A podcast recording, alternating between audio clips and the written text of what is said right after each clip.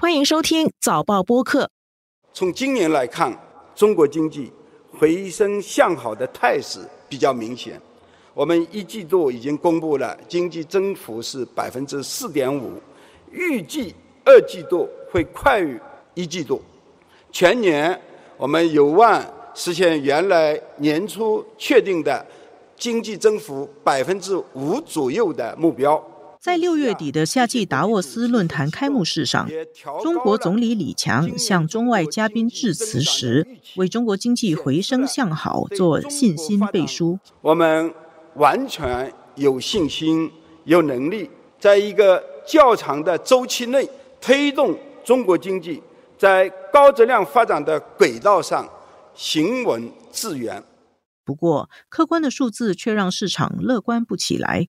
六月份制造业连续三个月萎缩，非制造业疲软，年轻人的失业率也高达百分之二十。由于信心和预期不足，消费者有钱也不太敢花，导致中国经济更是遇震乏力。中国经济是否应该让人担忧？低迷的情况还要熬多久？政府是否应该推出大规模的经济刺激配套？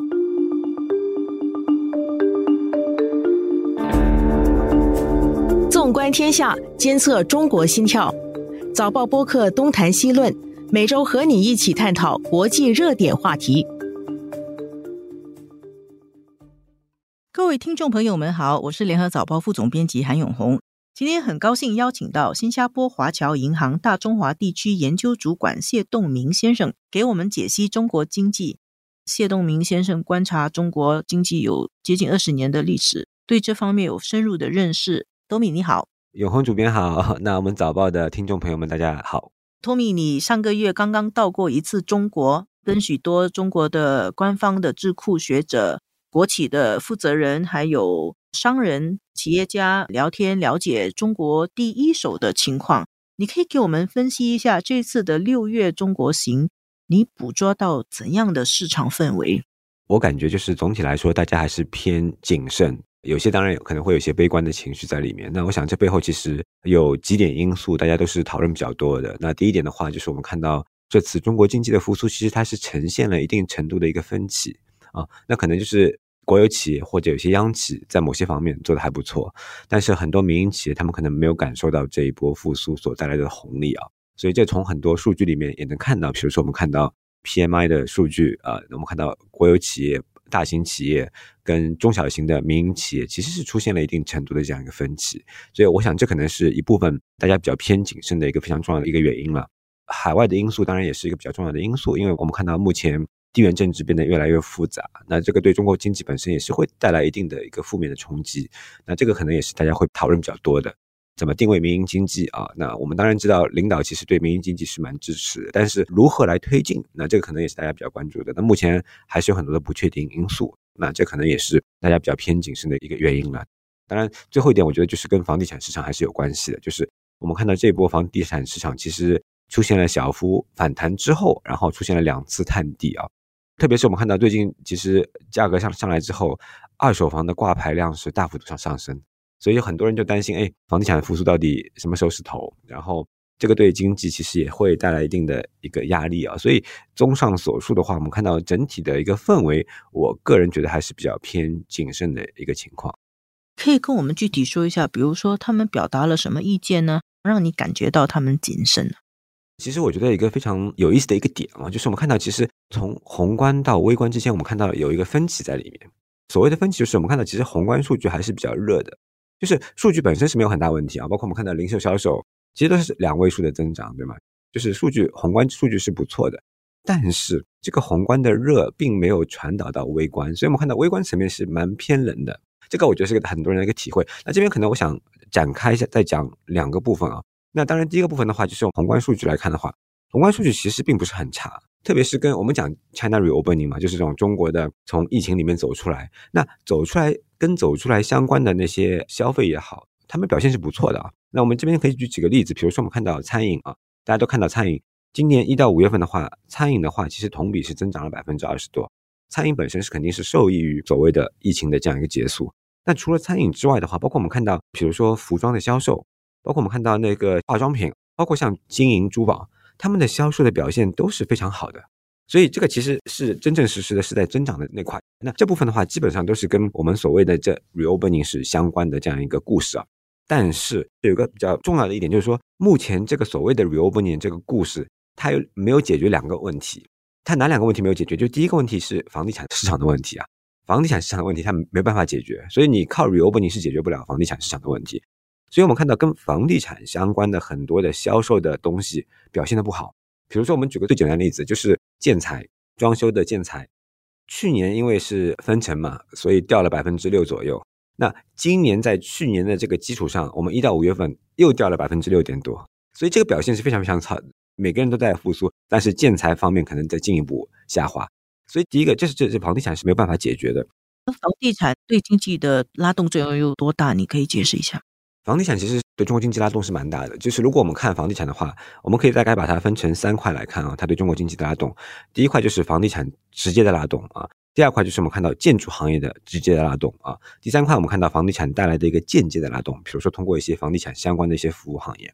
所以这三块加起来的话，在高峰的时候啊，当时对中国经济的带动可以接近百分之二十。那现在其实的话，它已经是开始下滑了，可能回落到百分之十七、十八这样一个情况。那我觉得可能未来的话，这个拉动可能会进一步下滑。所以这个是房地产目前我们看到所带来的一个挑战。那我们前面聊到房地产，那除了房地产之外的话，另外一个问题就是从宏观上面来说，它目前没有办法解决的就是产能过剩的问题啊，就是你所谓的 reopening，它没有办法完全解决产能过剩。所以我们看到中国还是面临了产能过剩的问题。尽管一季度的我们的 GDP 还是看起来不错啊，百分之四点五是超过市场的预期的。但是如果你看那个工业的那个产能的利用率，它其实是在进一步往下走。所以这个是个宏观方面我们看到 reopening 没有办法解决的问题。另外的话，我们前面聊的就是宏观到微观的一个传导的问题，对吧？那这个传导里面的话，我们看到就是很多的中小型企业，他们可能本身没有体会到，哎，好像经济有很大的复苏啊。我最近也是有观察，我觉得挺重要的几个指标。第一个指标，我们就发觉整个经济的它的周转的速度在变慢哦。什么叫变慢？就是说，比如说我们看到有几个数字啊，有一个数字就是我们叫所谓的应收账款的接受程度啊，对吧？那经济好的情况下，一般性你的应收账款的话，应该能够在比较短期内能够收回来啊。但是我们看到目前情况是，应收账款收回来的时间变得越来越长，对很多企业来说。那除了这个应收账款之外的话，我们看到一些库存也是，库存的周转也要比原来反而变得更长了。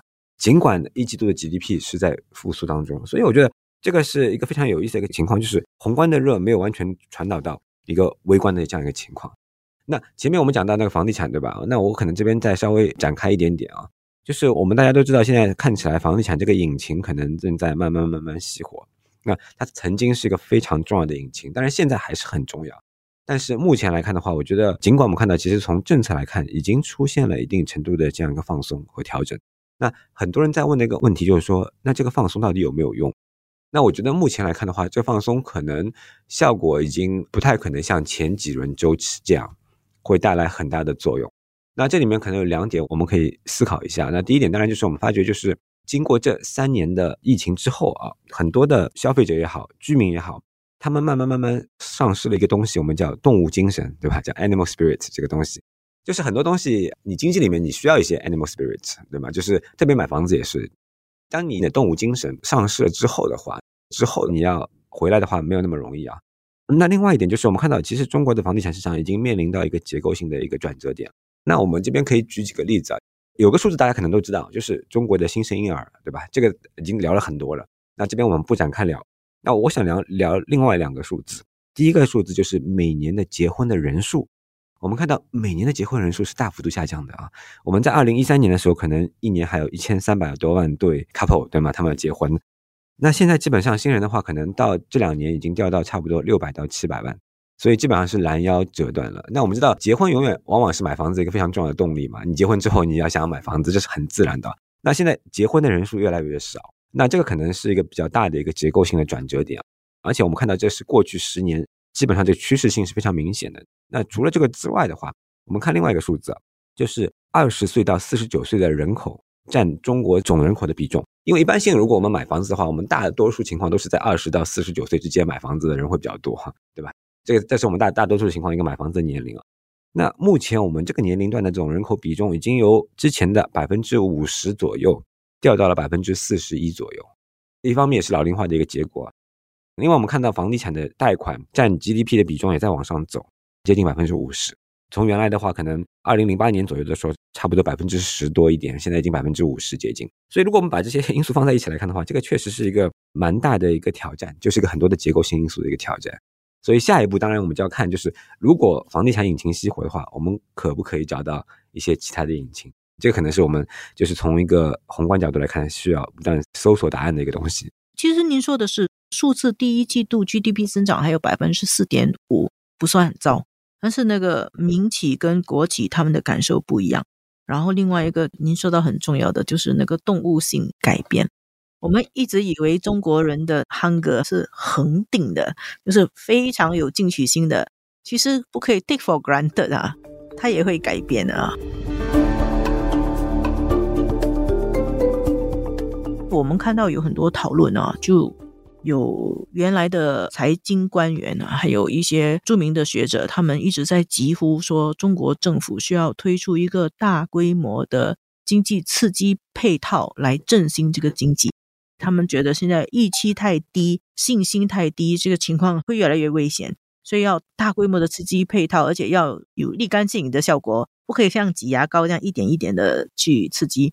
但也有人有反对意见，有人觉得说这个是治标不治本的，不会解决中国的结构性问题，而且可能会埋藏更多的问题。那您觉得呢？我觉得目前确实市场上在不断的讨论吧，或者甚至有时候是在争论的这样一个情况，就是哎，到底要不要搞一个比较大规模的刺激啊？那当然，从我原先角度来看的话，我一般性是不太喜欢很大规模的刺激，因为我觉得这里面确实有很多的道德风险。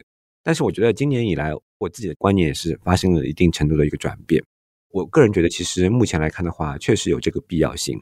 那这个必要性的话，我想主要还是来自于整个预期的一个弱化和一个信心的一个不足啊。包括我们前面聊了很多授信的东西啊，一旦你失去这东西的话，其实你是需要一定时间回来的。那包括其实最近很多人会用一个词，我们叫伤痕效应啊。所谓的伤痕效应，就是我们以前留了一个疤啊，这个疤可能对我们到目前为止可能还会产生一定的影响。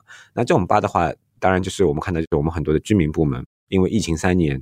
很多人失业了，很多人收入下滑了，所以他们还是很担心未来我的收入能不能回到以前的水平，他们不是很确定。那在这种情况下的话，他们消费的意愿当然就会变很低，他们的储蓄的意愿当然就会变很高。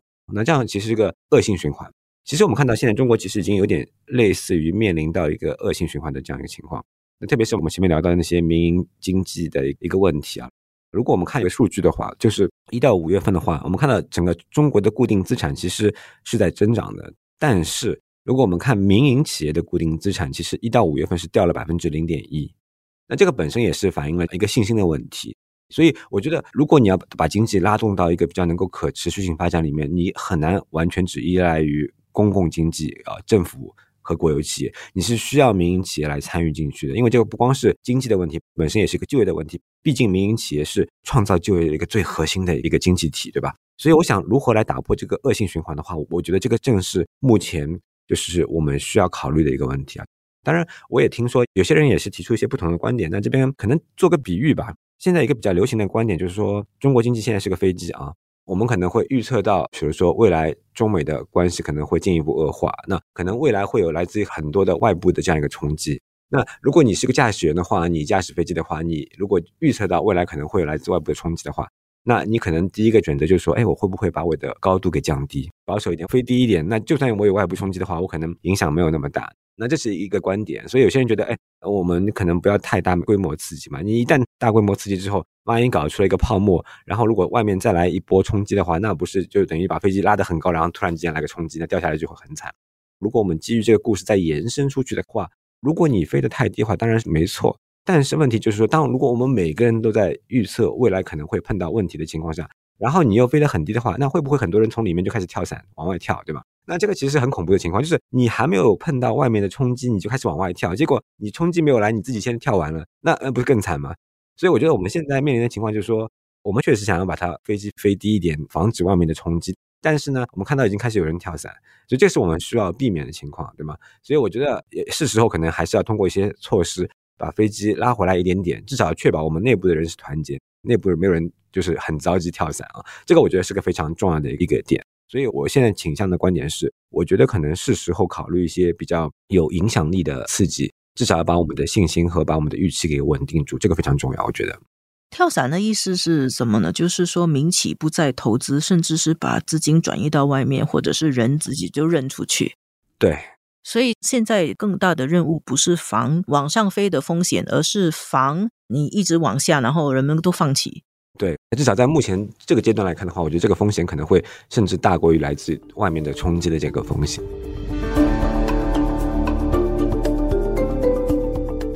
现在这个局面呢，估计会持续多久？我这样子问会很为难你，因为您刚刚说到应该有影响力的刺激配套，但是我们现在也不知道会有还是不会有。所以在这个情况底下，如果是一个投资者或者观察中国的经济，我们预计这种低迷的情况。在什么情况底下会持续多久时间？前面我们聊了很多啊，那我不想给听众一个错觉，就是感觉很悲观呐。我想有一点，我想要提一下，就是说中国经济的一个非常大的一个特点，就是它是半桶水嘛，啊，对吧？就是你永远是半桶水，然后你永远取决于你看哪个方向，你是看满的还是看空的，对吧？如果你是看空的那一半的话，你当然就会变得很悲观；如果你看满的那一块呢，就会变得很乐观啊。这个就是说中国经济，我觉得一个非常有意思的一个特点。我们讲了很多前面一些挑战和问题。那前面你有问我，就是我们大概还要再熬多久？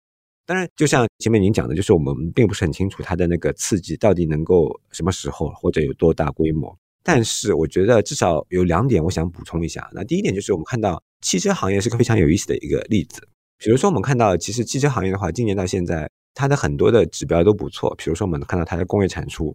它的内部销售也还行，然后它的出口就很强了，对吧？大家都知道，现在中国已经超过日本，成为全球最大的汽车出口国了。这个是我们五年前根本没有办法想象的一个东西。但是我们看到汽车行业有个很神奇的一点，就是说，当你的这些指标都不错的时候，但是很多的汽车行业并不赚钱，汽车行业的利润，特别是一到四月份的时候是很低迷的啊。所以这就很好玩。今年年初的时候，我们看到一些新闻里面其实已经谈到了，汽车行业是率先打的价格战，因为当时大家觉得哇，我的。库存太多，我要清库存，所以打价格战，导致你就是跑量，但是你不管那个价格，不管利润，所以整个利润很低。但是我们看到有一个比较好玩的一点，就是五月份的时候，当时的利润是大幅度反弹，五月份那个月是翻倍了啊。所以如果我们把一到五月份结合在一起看的话，其实汽车行业的利润是涨了百分之二十五左右，是个不错的一个数字啊。那当然，这背后可能会有一些基数效应。从政府的刺激来看的话，它也是会起到一定的帮助，因为我们看到现在政府还是比较明确，它会把很多的精力放在汽车行业。它是希望汽车行业能够成为未来的一个新的一个引擎。当然，我觉得汽车行业很难完全替代房地产行业，但是至少它可以提供一部分的引擎。所以我举这个例子的一个重要的原因，就是我们看到，当政府把很多的资源和很多的政策的焦点放到某个行业的之后的话，诶，这个行业确实可能会出现一个蛮快的一个反弹。就是说，一旦你东西出来之后，诶，也许某些行业就会反弹。那这个我觉得是个比较积极的例子。另外一点的话，从一个中长期角度来看这个问题，就是一个周期，对吧？因为如果我们研究经济的话，当然很多人喜欢看周期的一个概念啊。那周期的话，其实还有很多不同的概念，比如说我们的库存周期。那库存周期的话，当时是最早的时候是美国的一个经济学家提出来的啊。那这这个已经一百年到现在啊。那基本上库存周期的话，大概是每三到五年是一个库存周期。目前来看，过去这一百年还不错工作的啊。那除了库存周期的话，我们可以再拉长一点点，就是比如说。固定资产的一些投资的周期，那投资周期的话，可能在七到十一年。我们有个词叫“朱格拉周期”，因为是法国的一个经济学家叫朱格拉，他提出这个理论，所以我们常用的一个词叫“朱格拉周期”。如果我们再长一点，可以到五十年、六十年，我们叫有个理论叫康波理论，是一个俄国的一个经济学家提出来，它是从一个科技的周期。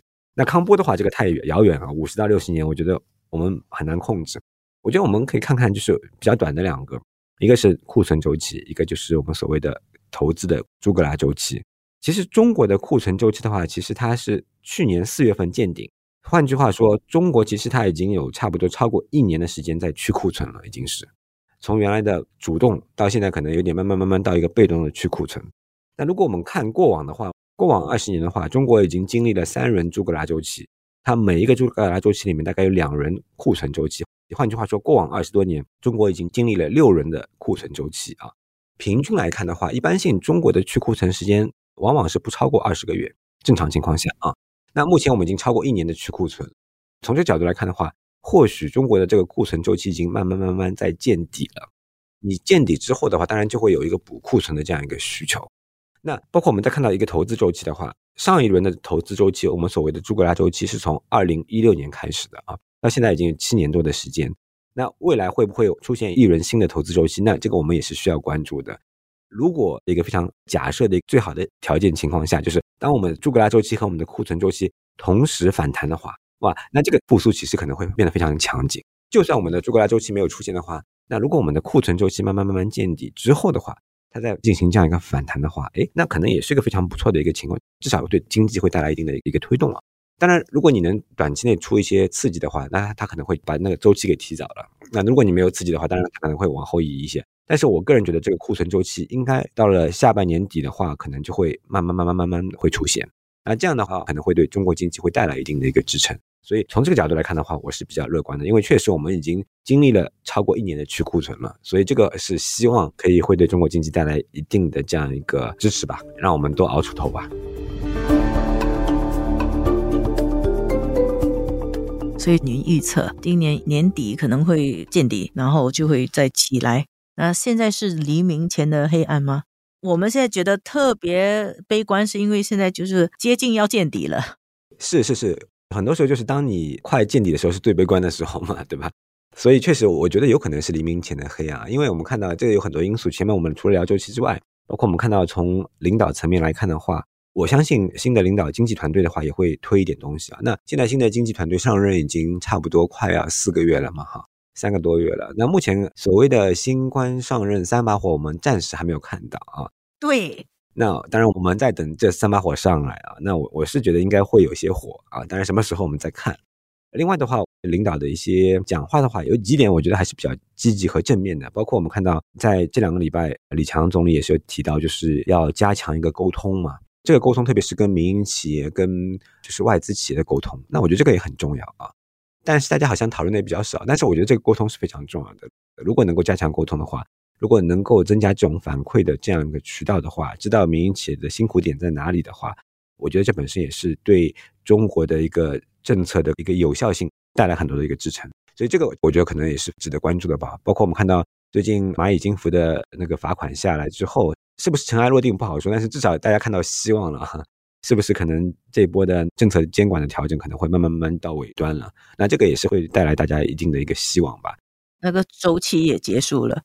如果叠加在一起看的话，似乎好像还是有一些好的希望在里面。我觉得，谢谢谢东明先生给我们非常精彩，而且是让我们豁然开朗的很多分析跟解释。谢谢永红主编，谢谢我们的早报的听众，谢谢各位。我们今天的节目就到这里为止，谢谢大家。谢谢各位听众收听我们制作的《东谈西论》这一期的导播是吴婉君，助导与剪辑。李怡倩，东谈西论每逢星期二更新。新报业媒体联合早报制作的播客，可在早报的 SG 以及各大播客平台收听。欢迎你点赞分享。